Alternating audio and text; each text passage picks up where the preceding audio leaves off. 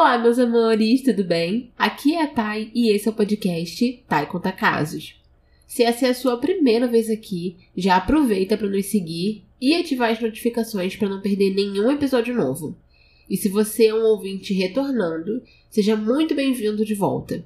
Aproveita e confere se você já deixou uma avaliação de 5 estrelas pra gente no Spotify ou onde quer que você esteja ouvindo. E não esquece de seguir o podcast para receber notificações toda vez que um episódio for ao ar.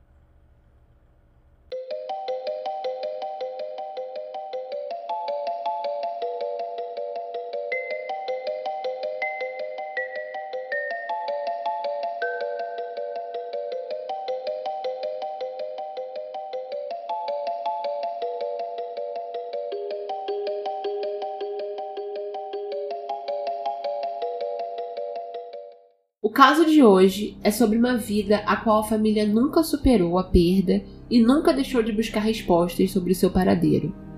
Hoje nós vamos falar sobre o desaparecimento de Rachel Cook. Rachel Louise Cook nasceu em 10 de maio de 1982 em Georgetown, Texas, que na época do caso era considerada uma cidade pequena.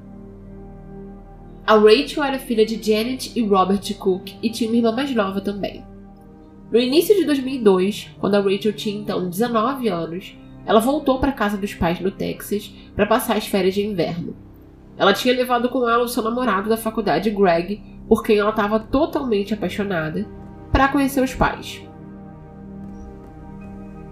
A Rachel era uma estudante da Mesa Junior College em San Diego, Califórnia, e ela planejava se transferir para uma universidade em Los Angeles para estudar design de moda. E ela e o seu namorado planejavam ir morar juntos quando a Rachel retornasse para a Califórnia depois das férias. E até o fim da faculdade, a Rachel achava que ele iria a pedir em casamento. Depois de uma semana lá com ela, o Greg retornou para a Califórnia e a Rachel ficou para passar mais umas semanas com a família. E o dia 10 de janeiro de 2002 era para ser só mais uma quinta-feira comum para a família Cook. Os pais e a irmã da Rachel levantaram cedo para se preparar para ir ao trabalho e ir para a escola naquele dia. E a mãe da Rachel se lembra que a última coisa que ela disse para a filha foi que a amava antes de sair de casa. Mais ou menos às três da tarde daquele mesmo dia, o pai da Rachel chegou em casa do trabalho porque ele havia combinado de levá-la para fazer compras. Mas a Rachel não estava em casa.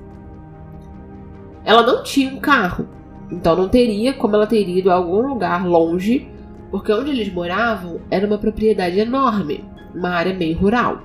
Tudo era muito distante. Ela poderia ter saído com alguma amiga, mas ele não achou possível já que os pertences dela estavam todos ali: o celular, a carteira, a bolsa. Então, ele ligou para uma das amigas de infância da Rachel, Shannon, com quem ela passou a maior parte do tempo enquanto ela estava ali de férias. Porque se ela tivesse saído com alguém, provavelmente teria sido com ela. Mas a Shannon disse que não tinha falado com a Rachel o dia inteiro, embora elas tivessem combinado de uma festa naquela noite. O pai da Rachel, então, não querendo acreditar que algo ruim poderia ter acontecido, imaginou que talvez ela tivesse ido trabalhar. Porque todas as vezes que ela vinha para casa da faculdade, ela fazia um bico num restaurante local. E talvez ele tivesse confundido os horários ou ela tivesse sido chamada para cobrir o turno de alguém de última hora. Então, ele ligou para esse restaurante e perguntou se a Rachel estava trabalhando e alguém respondeu que sim. Ele, nesse momento, respirou aliviado. Provavelmente foi de última hora, alguém buscou ela e ela saiu correndo, não levou nada com certeza ela ia estar em casa mais tarde. Só que as horas foram passando e passando e nada da Rachel chegar em casa. Então os pais dela resolveram olhar a mala que ela havia trago para ter uma ideia das roupas que não estavam ali. Porque eles pensaram que se eles descobrissem que roupa ela havia usado para sair, talvez eles descobrissem aonde ela teria ido. E depois de verificar tudo, as únicas coisas que estavam faltando eram roupas de academia, tênis de corrida e o iPod dela. Então ela certamente tinha ido correr. os pais da Rachel acharam aquilo muito estranho. Porque, embora fosse normal para Rachel sair para correr longas distâncias, já que ela havia praticado atletismo quando estava no ensino médio e corria todo dia, ela geralmente praticava as corridas na parte da manhã. E mesmo que por qualquer razão ela tenha resolvido correr na parte da tarde naquele dia, já era para ela ter chegado em casa. Então a família começou a se preocupar que algo muito grave tivesse acontecido com a Rachel. Talvez ela tivesse sido atropelada ou algo do tipo. Talvez ela estivesse desmaiada na rua ou sem conseguir se mexer. Então eles dirigiram pela noite inteira procurando pela Rachel ou qualquer sinal dela, um tênis, qualquer coisa. E eles achavam que precisavam esperar 24 horas para reportar o desaparecimento. Então eles só foram até a polícia no dia seguinte. E por algum motivo, a pessoa que tomou o boletim de desaparecimento da Rachel lá na delegacia não achou que deveria ser tratado com urgência e só encaminhou alguém para o caso na segunda-feira. Então as investigações só começaram três dias depois do desaparecimento dela.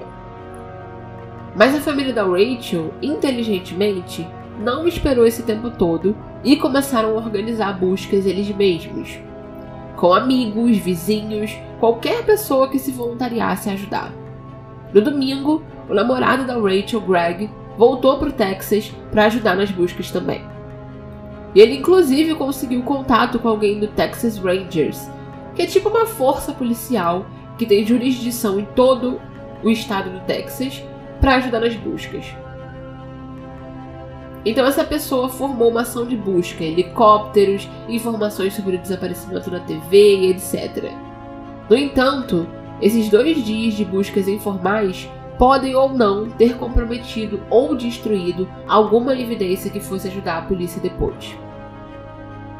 Mas a família estava fazendo o melhor que podia para encontrar a Rachel e trazê-la em segurança para casa. E durante essas buscas, eles começaram a montar uma linha do tempo dos últimos passos da Rachel. A última vez que a família viu foi às 8 da manhã, quando saíram de casa. Uma hora depois, ela recebeu uma ligação do namorado e ele contou que essa ligação tinha acordado a Rachel. Ela disse a ele que iria dar uma corrida e depois o ligava de volta. A ligação terminou às 9h15 e o telefone dela não foi usado novamente depois disso.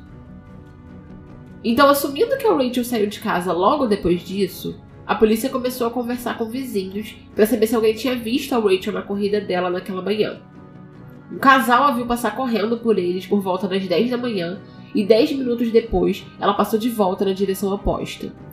E eles disseram não ver nada de anormal, ninguém seguindo ou algo do tipo.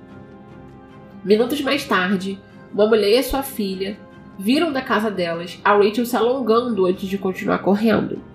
Depois, às 10h45, um vizinho estava saindo de ré com o carro e viu a Rachel vindo pelo retrovisor. Ele parou e ela passou. E a essa altura, a Rachel estava a menos de um quilômetro da casa dos pais. Mas não existe nenhuma evidência de que ela tenha chegado em casa ou entrado na casa de novo. Então, em algum momento naquele último quilômetro, alguém a pegou.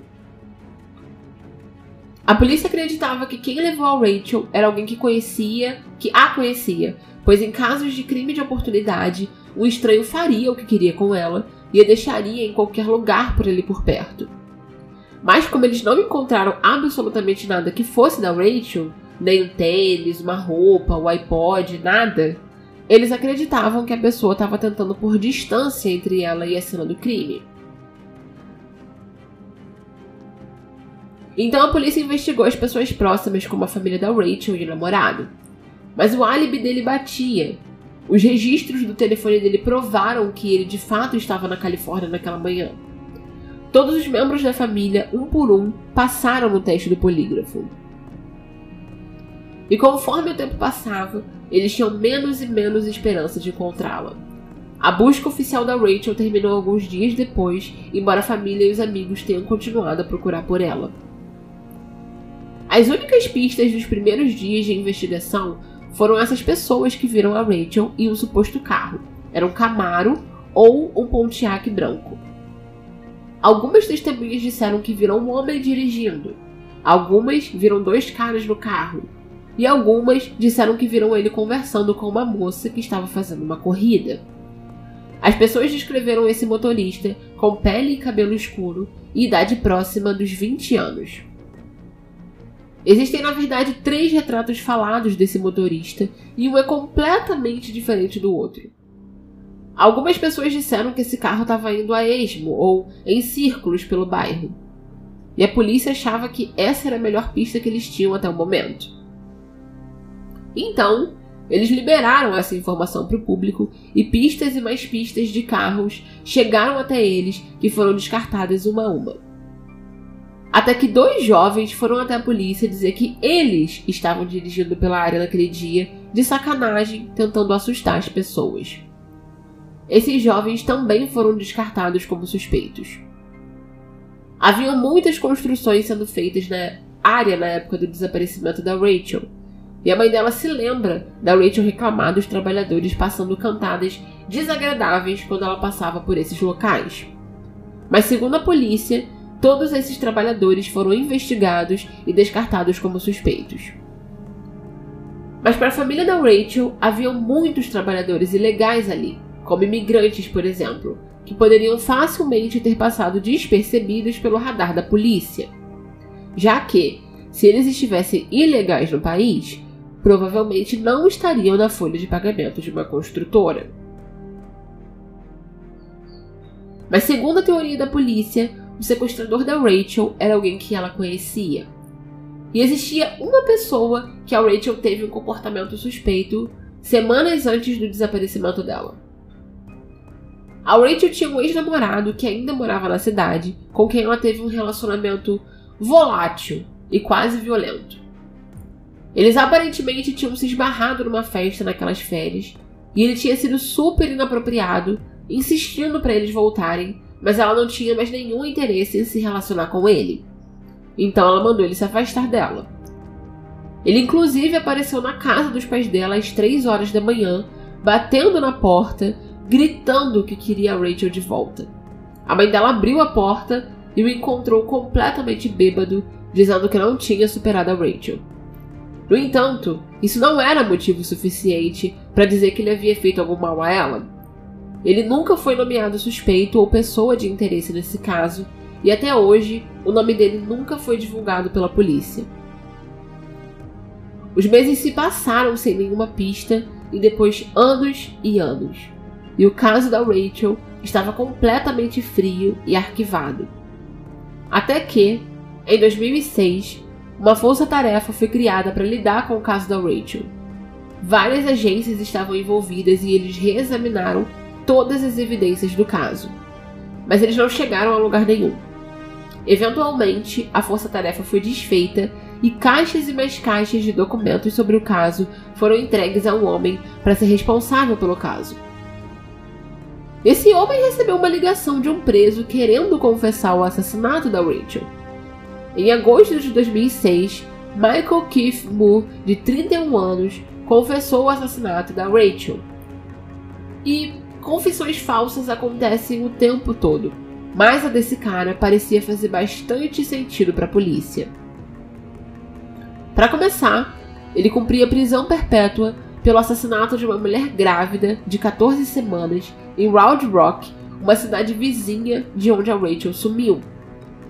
E apenas 21 dias antes do desaparecimento da Rachel, ele tentou sequestrar uma outra mulher na garagem dela, porém infelizmente ela conseguiu escapar. Num vídeo gravado pela polícia na prisão, o Michael afirmou que viu a Rachel correndo ao longo da estrada naquela manhã. Ele disse que bateu na cabeça dela com um martelo e a levou a um segundo local onde a estuprou. Depois envolveu o corpo dela em uma lona carregada com pedras e jogou no Golfo do México, perto da Baía de Mata Gorda. O Michael foi levado até a corte para o seu julgamento, onde ele disse que se declararia culpado. Mas, no momento da audiência, na frente do juiz e de toda a família da Rachel, seus amigos, ele se declarou inocente. O Michael estava apenas sacaneando com a polícia e com a dor da família da Rachel. Segundo ele, ele só queria tratamento preferencial na prisão por isso confessou. Em 2016, foi criada uma nova força-tarefa para reabrir casos arquivados. E o caso da Rachel era um dos casos que estavam sendo reanalisados.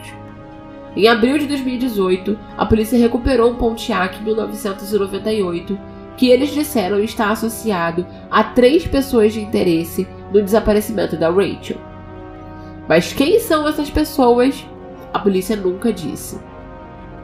Os testes preliminares no carro deram positivo para possível presença de sangue no assoalho do passageiro e no modelo da porta do passageiro, de acordo com um comunicado do gabinete do xerife do condado de Williamson, que é a agência principal responsável pela investigação.